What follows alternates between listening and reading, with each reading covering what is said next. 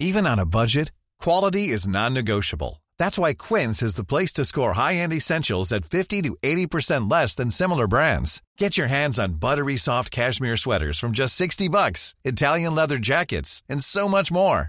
And the best part about Quince, they exclusively partner with factories committed to safe, ethical, and responsible manufacturing. Elevate your style without the elevated price tag with Quince. Go to quince.com slash upgrade for free shipping and 365-day returns. Bonjour, c'est Zoé de Louis.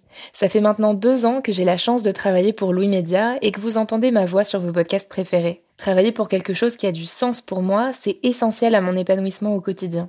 Et vous, comment se passe votre relation au travail? C'est plutôt épanouissant et enthousiasmant ou plutôt boule au ventre et démotivation Si vous êtes dans le deuxième cas et que vous comptez chaque semaine le nombre de jours qui vous séparent du week-end ou des prochaines vacances, je vous recommande plus que jamais le parcours Chance, partenaire d'émotion. Chance est une communauté d'entraide professionnelle pour aider chacun et chacune à trouver sa place dans le monde du travail. La communauté Chance a une méthode unique qui a fait ses preuves. La première étape, c'est celle du bilan de compétences. En trois mois seulement, vous allez pouvoir redéfinir vos objectifs pro et renouer avec ce qui vous anime vraiment, avec l'aide d'un coach professionnel qui vous sera dédié. La deuxième étape, c'est celle du passage à l'action. Une fois votre projet défini, toute la communauté Chance sera à vos côtés pour donner vie à votre projet. Un collectif hyper engagé, prêt à vous épauler et à vous ouvrir son réseau. Si ce message résonne en vous, je vous invite à vous rendre directement sur le site chance.co pour faire le point gratuitement avec un conseiller et changer ce qui ne va pas ou plus dans votre vie pro. Bonne écoute Louis.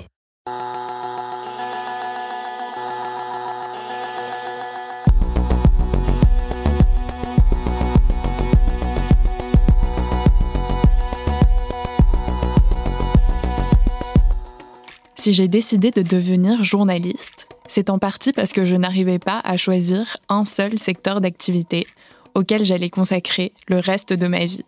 Est-ce que j'allais devenir ingénieur ou prof ou soignante? Quand je faisais mes études, tout m'intéressait. La physique, les maths, l'histoire, le droit, la littérature.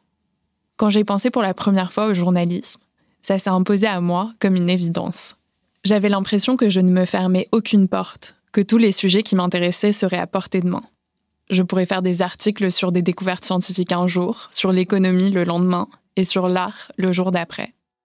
En étant journaliste, dans une certaine mesure, je peux jongler comme ça entre des sujets complètement différents et en étant salarié.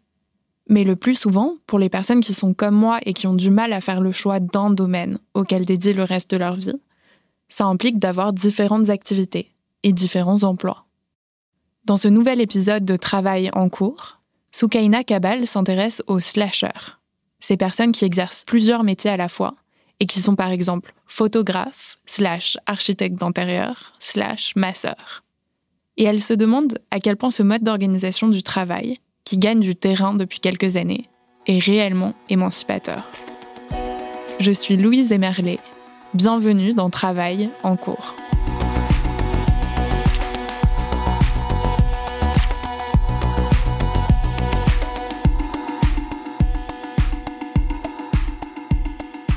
Depuis une dizaine d'années, on entend parler de slasher.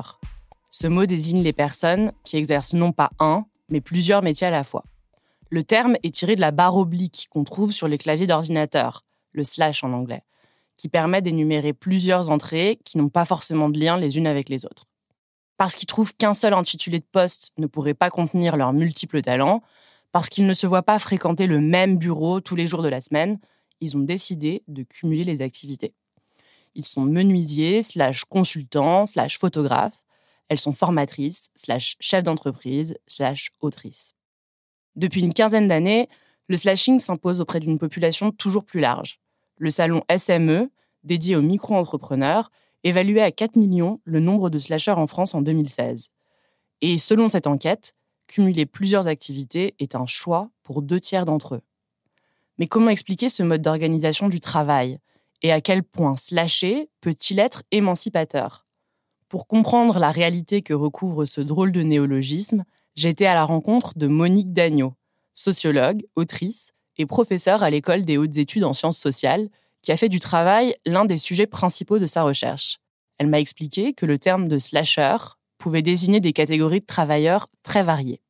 Je dirais que le mot slasher, j'ai dû l'utiliser à peu près euh, autour des années 2009-2010, alors que c'était un mot pratiquement inconnu auparavant. Ce terme signifiant bon, qu'on peut passer d'un travail à l'autre en faisant des choses absolument différentes. Et à l'époque, je distinguais trois formes de slasher. Le slasher qui est lui-même hyper diplômé, qui en a assez de travailler dans une grande entreprise, de subir euh, le joug d'une organisation. Donc ça va aussi avec la montée euh, d'un rapport au travail qui soit plus dans des hiérarchies, d'une mise en question du travail des grandes entreprises. Et donc, euh, ce profil très diplômé, ce sont des consultants, des personnes qui, tout en étant consultants ou pas, créent des entreprises, des start-up, qui, tout en étant start-upers, consultants peuvent être aussi enseignants, enfin qui sont multicartes en termes de, boulot et, disons, les différentes facettes de travail qu'ils ont se renforcent mutuellement. Vous avez une autre catégorie qui est à l'extrême, qui sont précisément des gens qui n'ont pas d'emploi et qui créent leur emploi en devenant effectivement ou livreurs. Bon, après, euh, il y a eu l'utilisation de ces plateformes numériques pour la voiture avec la naissance d'Uber, mais c'est un peu plus tard. Et on a développé l'idée que finalement, grâce au numérique, une fois encore, euh, il y aurait des gens qui euh, pourraient se fabriquer un emploi, trouver des clients par le biais des plateformes. Il y avait quand même l'idée que ces plateformes numériques, elles permettaient à des jeunes sans emploi ou éventuellement sans qualification de se mettre sur le marché du travail et de trouver des clients, notamment dans tout ce qui concerne la mobilité. les voitures, les, déplacements, les livraisons et tout ça. Donc ça, c'est la deuxième catégorie. Il y a une troisième catégorie qui est infiniment, disons, plus, plus floue, mais je pense qu'il faut quand même la distinguer. C'est-à-dire des personnes qui ont un emploi quelque part, mais ont envie de développer une autre activité, mais qui n'ont pas nécessairement non plus les moyens de bien vivre de leur première activité, mais veulent quand même développer une activité, souvent une activité artistique ou dans le domaine de l'écriture ou du théâtre, et qui donc utilisent ces plateformes, donc slash, entre différentes activités, mais vraiment au profit d'un projet d'activité euh, de réalisation de soi, notamment dans une activité artistique. Pour découvrir de plus près ces différents types de slashers, j'ai parcouru le réseau social professionnel LinkedIn et je suis tombée sur le profil de Christophe Tessier. Il se présente comme un slasher depuis l'an 2000. Parmi ces différents slash, on compte la communication, le coaching, l'hypnothérapie ou encore la chasse immobilière. Je l'ai rencontré pour qu'il me raconte comment il construit pièce par pièce le puzzle de sa vie professionnelle. Le mot slasher, je l'ai découvert il y a, euh, allez, pour être franc, il y a 4-5 ans, pas plus parce que il fallait que sur les réseaux je, je m'identifie et je voulais pas m'identifier soit comme thérapeute, soit comme coach, soit comme chasseur. Je voulais réellement quelque chose qui montre que je pouvais être un tout. Et euh, bah, ce terme-là, le slasher, euh, les gens ont encore du mal à le connaître et c'est vrai qu'il y a pas mal de gens qui me posent la question qu'est-ce que c'est un slasher? Et voilà, moi, ça, ça m'amène à me vendre et à vendre justement toutes les différentes prestations que je pourrais lui offrir. J'ai commencé à travailler en 2000 euh, dans la presse magazine, donc dans tout ce qui était communication, mais surtout euh, tout ce qui était euh, création de magazines et essentiellement rock. Petit à petit, euh, j'ai commencé à travailler en parallèle avec des agences de pub. Euh, ce qui m'a amené petit à petit aussi à rencontrer de plus en plus euh, euh, de sociétés euh, avec qui j'ai pu travailler encore plus globalement la communication, voire même tout ce qui était traitement de l'image et peut-être aussi tout ce qui était univers de la société. Mais pour pouvoir connaître et bien connaître et pouvoir définir l'univers d'une société, il bah, faut faire parler son dirigeant. Et bah, pour faire parler un dirigeant, c'est pas si simple que ça. Donc, il faut le coacher. Parce que le plus souvent, la personne, même si elle transpire sa société depuis toujours, bah, elle a du mal à en parler. Donc, le but du jeu, bah, c'était aussi de les coacher pour pouvoir en sortir un peu l'essence même et pouvoir mieux communiquer de, l'image de, de leur société. Donc, petit à petit, je suis arrivé à faire du coaching. Et c'est en faisant plusieurs coachings assez pointus sur des dirigeants hein, qui avaient une grosse masse salariale, euh, je me suis aperçu que j'avais une très bonne écoute et que assez rapidement j'arrivais à mettre le, doigt sur ce qu'il fallait travailler. Et euh, dans ma famille, il y a une personne qui a une école d'hypnose et qui m'a dit bah, viens tester, viens t'occuper de notre com. Et en contrepartie, tu, auras la formation. Euh, que je dis ok super pourquoi pas. Et petit à petit bah voilà donc euh, j'arrive en 2020 je commence déjà maintenant à bien m'amuser en, hypnose. Alors ce qui est bien avec l'hypnose, c'est que on continue à avoir pas mal de gens complètement différents, de tout niveau social, et donc ça c'est très très bien. Mais après, on reste dans un cabinet, donc c'est bien, mais à force d'être assis, moi j'ai besoin de bouger assez récemment, euh, pendant le, Covid, euh, cet arrêt au mois de mars, euh, bah, je me dit, OK, j'ai plus rien à faire, j'ai plus de clients, je suis freelance, donc je suis en stand-by. Qu'est-ce que je peux faire? OK, je prends une nouvelle formation et là, je deviens chasseur immobilier. Et en étant chasseur immobilier, bah, je me suis aperçu que c'était exactement le même processus. C'est-à-dire que soit c'était une recherche, soit c'était une demande. Et quoi qu'il arrive, il fallait aller rechercher l'information, aller chez des gens ou, euh, ou aller euh, écouter la demande d'une personne qui recherchait un bien. Mais quoi qu'il arrivait, c'était toujours pareil. Il fallait que j'augmente mon réseau pour euh, mettre de la communication, mettre du coaching, mettre de alors, de la thérapie, pas trop, mais quoique, j'en ai récupéré quand même quelques-uns comme ça. Donc, ouais, ça, c'est un peu des, sauts de puce, mais je dirais que c'est des sauts qui peuvent aller aussi dans tous les sens. Il n'y a pas un seul sens. C'est ça un peu l'idée du slasher, c'est que on a quatre ou cinq métiers différents, mais tous ces métiers sont un peu imbriqués les uns des autres. Les slashers de la catégorie de Christophe Tessier seraient donc des gens qui font feu de tout bois. Des gens qualifiés, agiles, qui se pensent eux-mêmes comme des produits. Ils doivent pouvoir proposer des services complets en un temps record savoir communiquer sur leurs talents et actualiser sans cesse leurs compétences. En écoutant Christophe, je me suis demandé d'où venait son besoin de cumuler ces différentes activités et quels avantages ce statut présente réellement par rapport au salariat.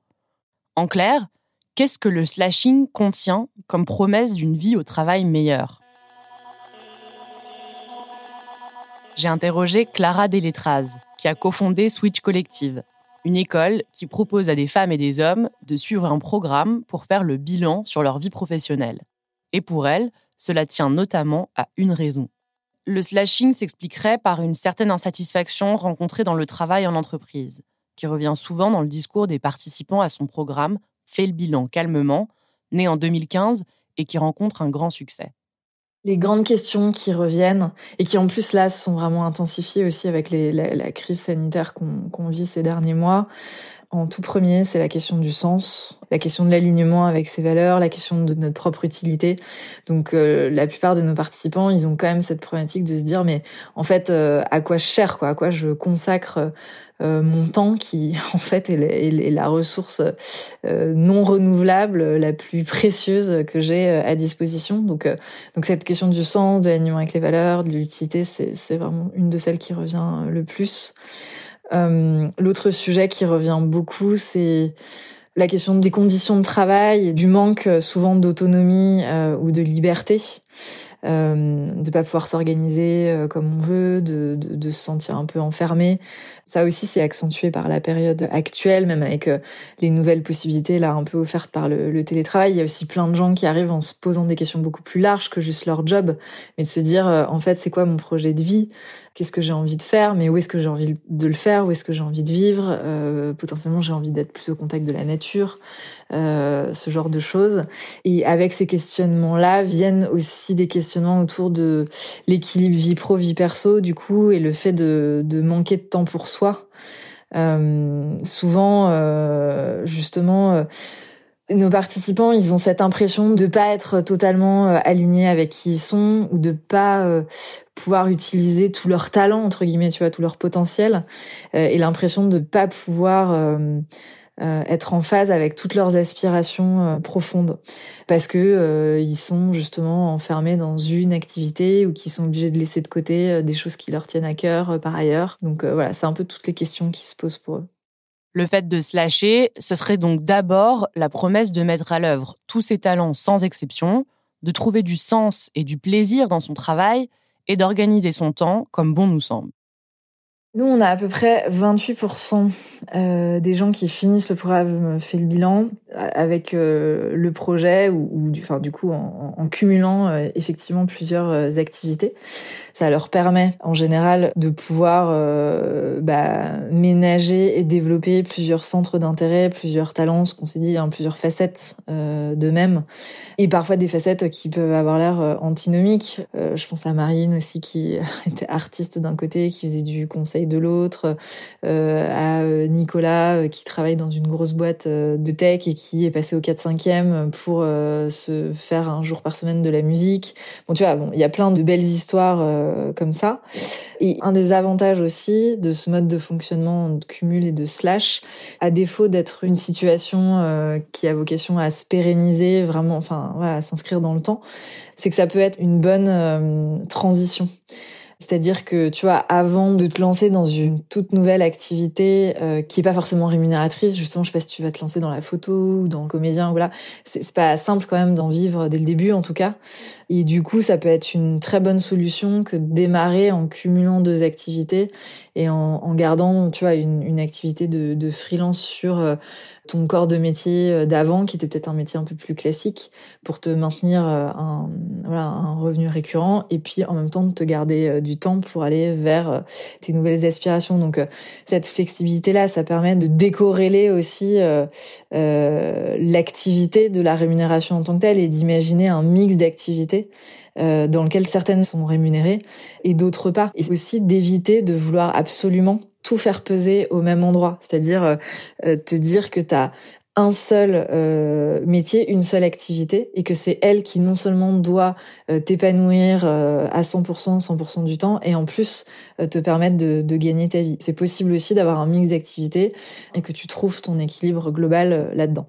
Monique Dagneau, qui a écrit avec Jean-Laurent Casselli l'ouvrage Génération surdiplômée, les 20% qui font la France, paru aux éditions Odile Jacob, confirme que ses aspirations à l'autonomie, à la flexibilité et à l'autoréalisation sont des préoccupations très actuelles, et ce pour une certaine catégorie de population en particulier. Une population qualifiée, éduquée, qui possède un capital économique et culturel solide, comme Christophe Tessier. On est d'autant plus porté à avoir cette exigence, cette volonté de se réaliser, d'avoir un bien-être à la fois physique et spirituel ou, moral, enfin de se réaliser soi-même, que on a les cartes euh, scolaires qui le permettent. Avant, avoir les bonnes cartes scolaires, c'est-à-dire un bac plus 5, plus, plus, plus, ou une école, etc., c'était un moyen de faire carrière dans une entreprise ou dans un secteur. Aujourd'hui, pour une partie, ça continue, l'idée de carrière n'a pas disparu, mais je dirais que l'idée de carrière, c'est quand même assez dévalué et l'idée, c'est plutôt de se réaliser dans le travail, même si c'est moins rémunérateur, plus aléatoire que de travailler dans une grande boîte. Auparavant, il y avait ce qu'on appelle un patriotisme d'entreprise, un dévouement vers une entreprise. On y faisait sa carrière. Bon, ça, c'était, je dirais, dans la période des Grandes Glorieuses. Euh, donc, c'était une notion, à la fois, il y avait une grande protection, puisque, a priori, vous restiez euh, pratiquement toute votre vie dans la même boîte. Euh, vous avez bénéficié évidemment de tous les avantages sociaux liés à cette euh, boîte, mais en même temps, vous étiez asservi à la boîte. Et euh, défendre son image, bon. Et, puis surtout, beaucoup travailler et se plier aux exigences de la hiérarchie. C'est vrai que cette vision du travail, elle a été beaucoup assombrie par les demandes de l'individu contemporain qui veut pouvoir quand même pouvoir gérer son temps, pouvoir euh, voir sa famille, s'occuper de ses enfants, pouvoir euh, décider de prendre une année sabbatique. Pour Christophe Tessier, le principal avantage de slasher, c'est justement d'être maître de son temps et de ses contraintes. C'est vrai qu'être slasher, c'est pour moi une liberté. Une liberté de temps, une liberté d'esprit, une liberté de mouvement, une liberté de pensée. Euh, c'est ne pas être sous la tutelle de quelqu'un. Je suis déjà sous ma propre tutelle, ce qui est déjà très compliqué. Non, mais ça veut dire que euh, si je suis franc avec moi-même, il faut que je travaille sur tous les domaines pour pouvoir payer mon loyer. Le but du jeu, c'est payer son loyer ou euh, pouvoir avoir un peu d'argent pour investir et ainsi de suite. Donc, il faut travailler. OK. Je pourrais aussi très bien dire que je, je travaille que trois heures par jour et ça me suffit amplement pour payer mon loyer et payer que ça. OK. Mais il y a aussi une motivation. cette motivation, bah, on l'a si on va rencontrer les gens. Donc, si on a cette liberté de mouvement, de pouvoir sortir, de rencontrer, peut-être de prendre un café, peut-être de prendre son temps. Mais parfois, le prendre le temps et de parler avec des gens, bah, c'est ça aussi qui te permet de créer ton réseau, de prendre un nouveau contact. La personne qui va dire, bah, tiens, en fait, j'ai quelqu'un qui pourrait travailler avec toi, paf. OK, le prix d'un café m'a permis de récupérer un nouveau client. Donc le fait de faire une pause pendant une heure m'a permis de récupérer un nouveau client. Voilà, ça c'est une liberté que tu n'as peut-être pas quand tu es salarié. Mais pour Christophe Tessier, la liberté se loge aussi dans le fait de pouvoir jongler avec son emploi du temps pour créer un calendrier adapté à ses envies, souvent à rebours de celui dicté par la vie en entreprise. Être slasher, ça permet aussi d'avoir euh, des moments de liberté pour prendre ses vacances. Euh, l'idée, c'est de ne pas prendre les vacances en même temps que tous les autres, bien sûr. Euh, à une époque, je partais un peu en, vacances décalées, mais maintenant, c'est le pouvoir limite de se faire des week-ends de quatre jours. Donc de partir le vendredi, de revenir le lundi soir. voilà, ça, c'est, je pense qu'un salarié, il a du mal à faire ça. par contre, moi, si je m'organise bien dans ma semaine, bah, je suis peinard parce que je sais que le vendredi, je bloque tout, je sais que le lundi, tout est bloqué. Donc, OK, je m'adapte et j'adapte mes horaires de travail pour que, quoi qu'il arrive, ces quatre jours-là, je sois tranquille. Donc, c'est, oui, c'est aussi une liberté de, euh, et une joie de pouvoir prendre ces, temps libres quand on veut sans devoir les poser six mois avant. Je sais pas ce que je vais faire dans six mois. J'en suis incapable.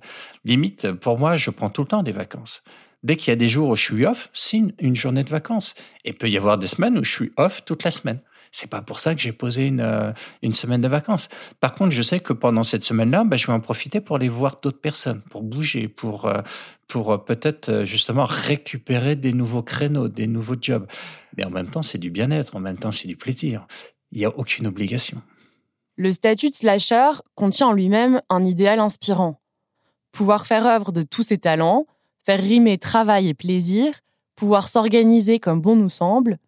Mais la réalité de ce mode de travail n'est pas toujours fidèle à toutes ses promesses, comme me l'explique Clara Deletraz il y a des écueils, il y a des choses qui sont pas simples du tout et qu'il faut absolument pas euh, du coup euh, tu vois sacraliser ou et nous on fait très attention dans notre formation euh, à pas tu vois à pas vendre du rêve et à pas raconter aux gens que c'est facile de, de changer de vie, que c'est facile de cumuler comme ça plein de d'activités parce que c'est pas facile et ça vient aussi avec plein de, de challenges.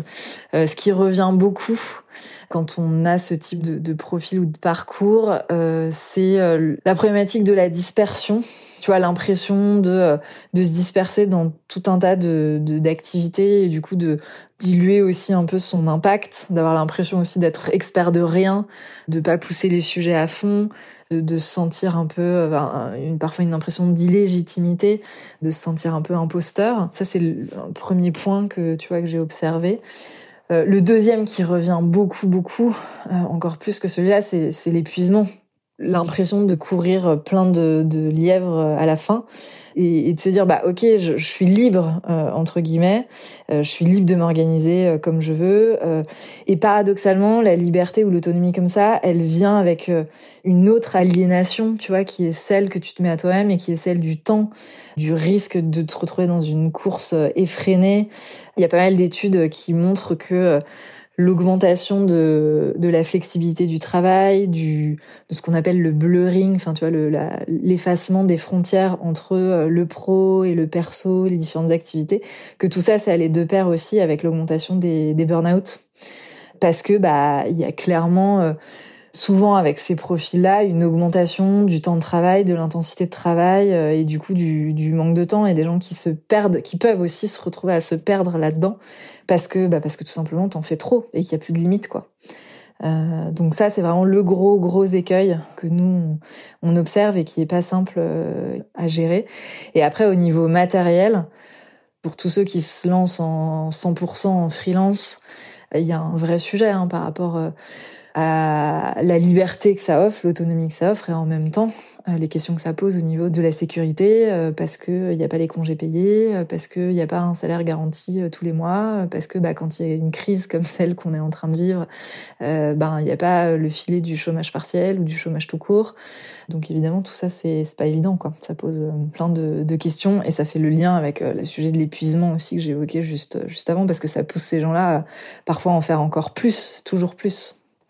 Donc euh, paradoxalement, à pas se sentir si épanoui que ça, si ça se met à déborder et à s'emballer quoi.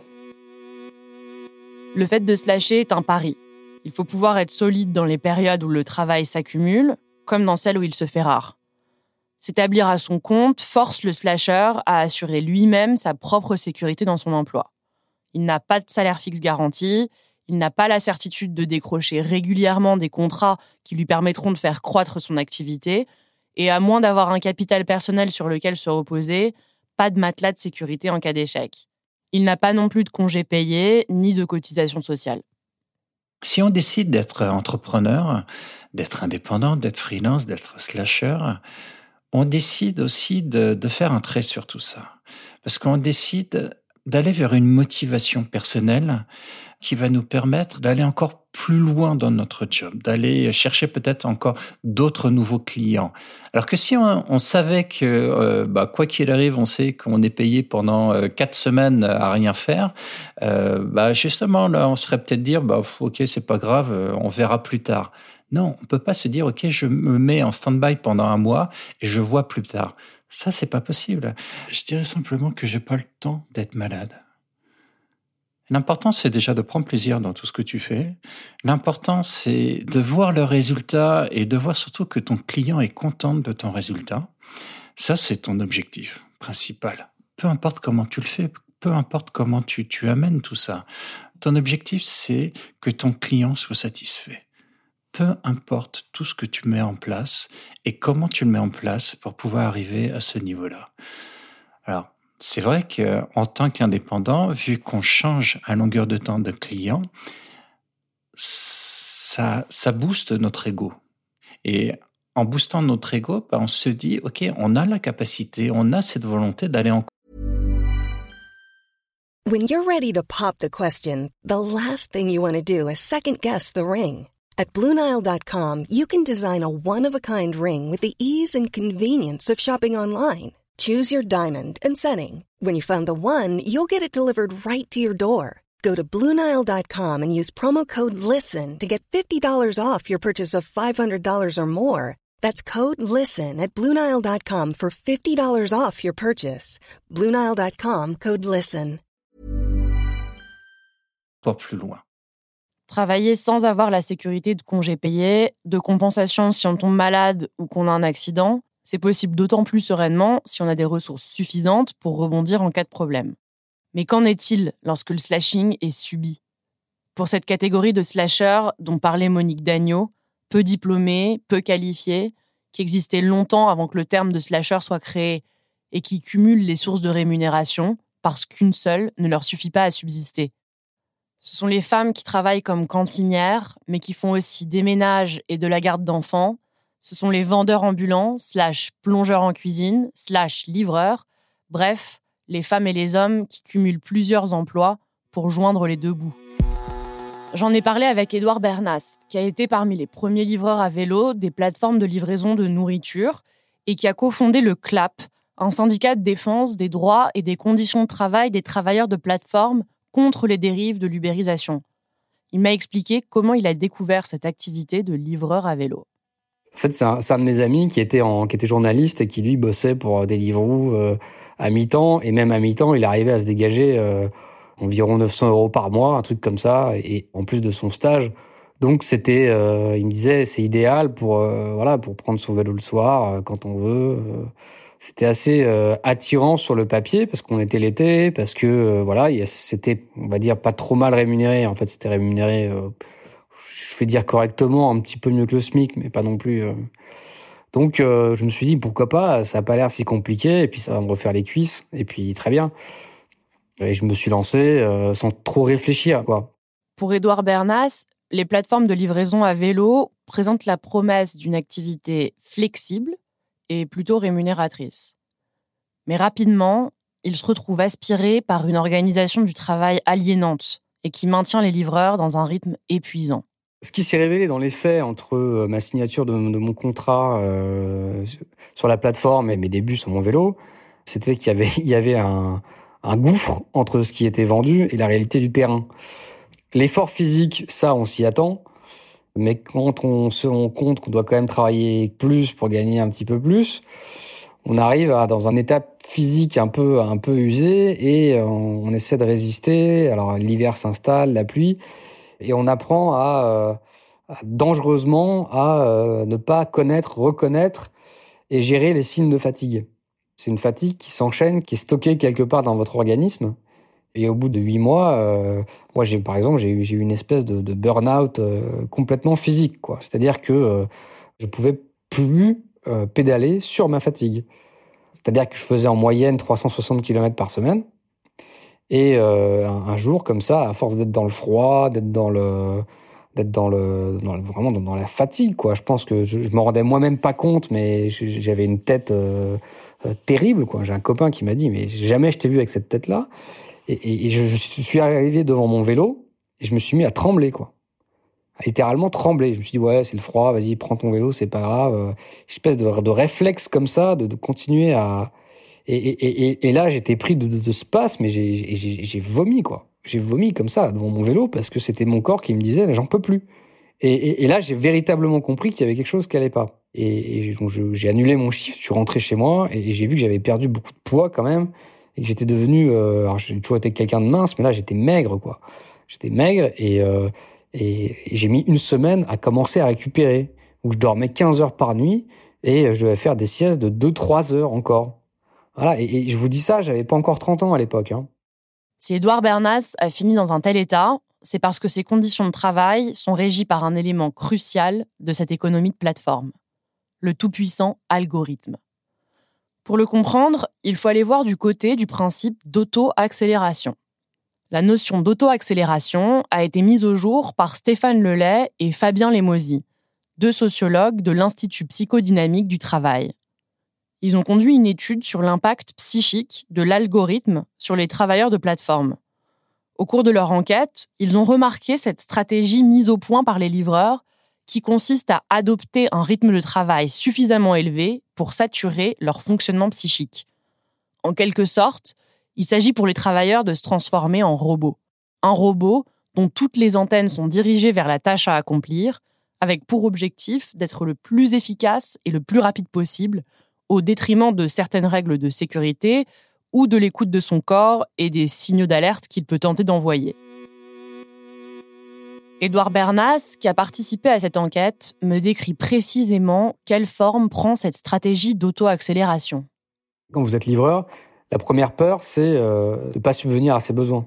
Et donc, quand vous gagnez pas d'argent, ça vous angoisse. Quand vous êtes sur votre vélo, vous êtes à vide, ça vous angoisse. Quand vous êtes devant un restaurant, ça vous angoisse. Vous devenez absolument stupide. Au bout de 10 minutes, vous mettez un coup de pression au restaurateur, quoi. Vous devenez complètement, voilà, dans une espèce d'auto-accélération tout le temps, tout le temps, où chaque minute compte mais c'est entretenu par la plateforme qui vous envoie souvent des notifications, qui vous note. Il y a des statistiques qui sont basées sur votre euh, votre disponibilité, votre efficacité, et qui met en compétition les livreurs comme ça. Donc euh, quand vous êtes euh, parfois quand vous êtes arrêté, vous êtes rentré chez vous et hop, l'application va vous envoyer une notification pour vous signaler que ah bah tiens ce soir il pleut, mais du coup ils ont ouvert des créneaux pour élargir élargir la, la, flotte de, de, livreurs parce que quand il pleut, il y a beaucoup, beaucoup de commandes et puis ils mettent un petit bonus. Alors du coup, vous y allez, vous êtes crevé, mais c'est pas grave, vous y allez.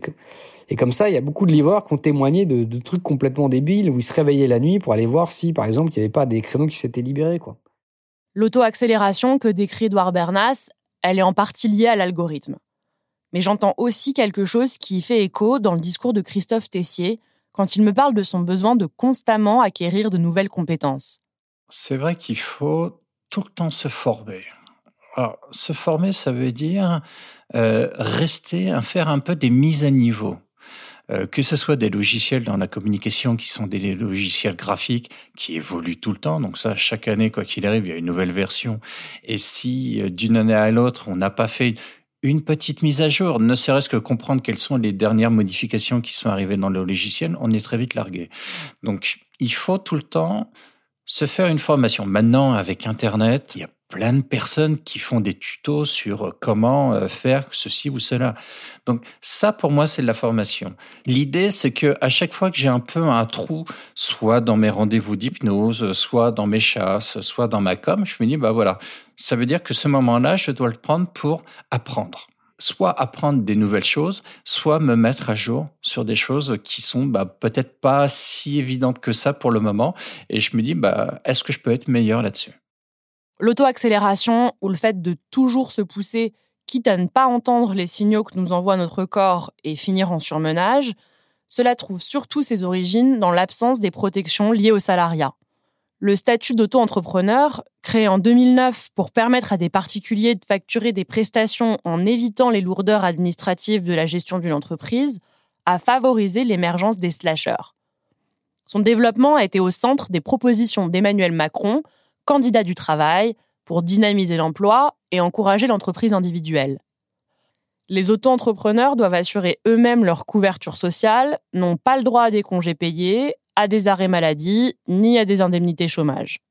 Une aubaine pour les entreprises qui emploient à la tâche, aux besoins, des individus dont elles n'ont pas à financer les prestations sociales et qu'elles peuvent mettre en concurrence à loisir pour pouvoir les payer le moins possible.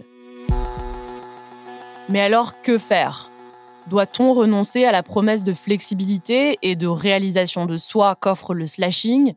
Et comment envisager un mode de travail où l'indépendance des travailleurs serait respectée et dans lequel ils pourraient jouir d'une protection sociale élémentaire?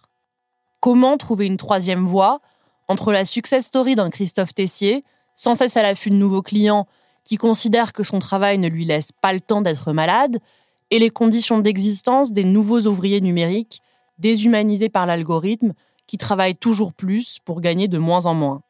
Il convient de se demander si l'idéal du statut de slasher peut être préservé. L'idéal d'un travail qu'on se façonne, qu'on se choisit, sans pour autant renoncer aux droits sociaux qui, comme leur nom l'indique, sont des droits et non pas des options qu'on devrait payer pour pouvoir en profiter. Pour atteindre cet idéal, les slashers ont à conquérir une véritable reconnaissance dans leur statut. Ils doivent encore arriver à ce qu'ils soient circonscrits, sécurisés et accompagnés d'un point de vue politique et juridique. Et pour conquérir des droits, comme le rappelle Édouard Bernas, la meilleure manière reste de s'organiser collectivement. Bah, la réponse, elle est éminemment politique. Et de toute façon, en attendant euh, des jours meilleurs, que faire? Eh ben, euh, il y a plusieurs façons de faire. Moi, la, meilleure solution que je peux vous proposer, c'est euh, si vous voulez être indépendant, parce que ce qui vous attire, c'est d'être autonome dans la façon de conduire votre travail et de l'organiser. Eh ben, j'imagine aussi que vous voulez être autonome dans la façon de le, le défendre. Et donc ça, il faut, euh, à mon sens, envisager euh, la création de collectifs autonomes, comme on l'a fait en fait avec le CLAP, qui aurait pour vocation à, si vous voulez, à éclairer euh, la réalité des, des, conditions de travail et à peser dans, dans le rapport de force. Ça, c'est clair et net. Malgré le désir d'autonomie que portent les slashers vis-à-vis de leurs conditions de travail, le salut de ce statut semble en fait résider dans la solidarité des travailleurs entre eux. C'est ce qui a conduit à la création du syndicat de travailleurs indépendants indépendant.co avant la crise du coronavirus. Dans une tribune, ils écrivent Le système de protection sociale actuel a été pensé à l'ère de l'économie de masse où le salariat et le plein emploi étaient la norme. Ce n'est plus le cas aujourd'hui. Nous formons une catégorie de travailleurs hétérogènes, mais nous sommes animés par un désir commun, allié autonomie et sécurité. Tout est à réinventer, tout est à construire. Le syndicat a lancé sur la plateforme 3millionsdindépendants.com une consultation nationale pour mieux connaître les attentes des travailleurs indépendants et ainsi mieux les représenter. En juin démarre la phase de consultation sur l'assurance chômage et en septembre prochain, celle sur les droits sociaux.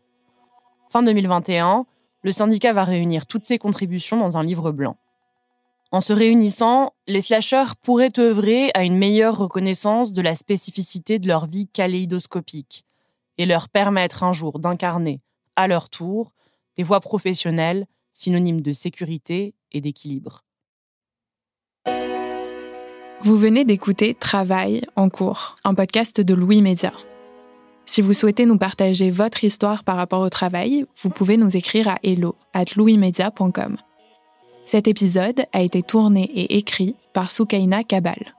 Cyril Marchand était au montage et à la réalisation. La musique est de Jean Thévenin et le mix a été fait par Olivier Baudin. Marion Girard est responsable de production et Maureen Wilson, responsable éditoriale. Mélissa Bounois est à la direction des productions et Charlotte Pudlowski à la direction éditoriale. Travail en cours, c'est tous les jeudis et vous pouvez nous retrouver là où vous avez l'habitude d'écouter vos podcasts Deezer, iTunes, Spotify, SoundCloud. Vous pouvez aussi nous laisser des commentaires et des étoiles. Et si l'épisode vous a plu, n'hésitez pas à en parler autour de vous. Et si vous aimez ce podcast, découvrez les autres podcasts de Louis Émotion, le Book Club, Injustice, Passage.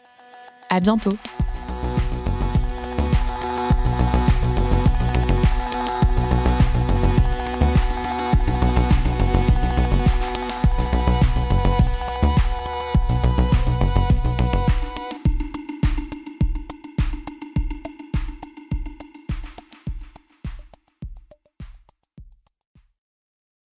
Bonjour, c'est Zoé de Louis. Dans Émotions au travail, on décrypte toutes les émotions qui vous traversent et vous bousculent parfois dans votre vie professionnelle. Aujourd'hui, j'aimerais vous parler d'un podcast super inspirant, Bienvenue dans l'ascenseur, animé par Anne-Cécile Sarfati. Dans chaque épisode, elle reçoit des personnes au profil varié, médecins, responsables commerciaux, chefs d'entreprise, qui ont su gravir l'ascenseur social. Parti de rien, il et elle partagent leur parcours, leurs rêves, leurs doutes, leurs émotions dans lesquelles vous vous reconnaîtrez sûrement, et donnent des conseils pour oser monter dans l'ascenseur social quand on n'y croit pas pour soi-même. Alors allez découvrir ces belles histoires de réussite en écoutant Bienvenue dans l'ascenseur, disponible sur toutes les plateformes. Merci à Bienvenue dans l'ascenseur pour leur soutien, et bonne écoute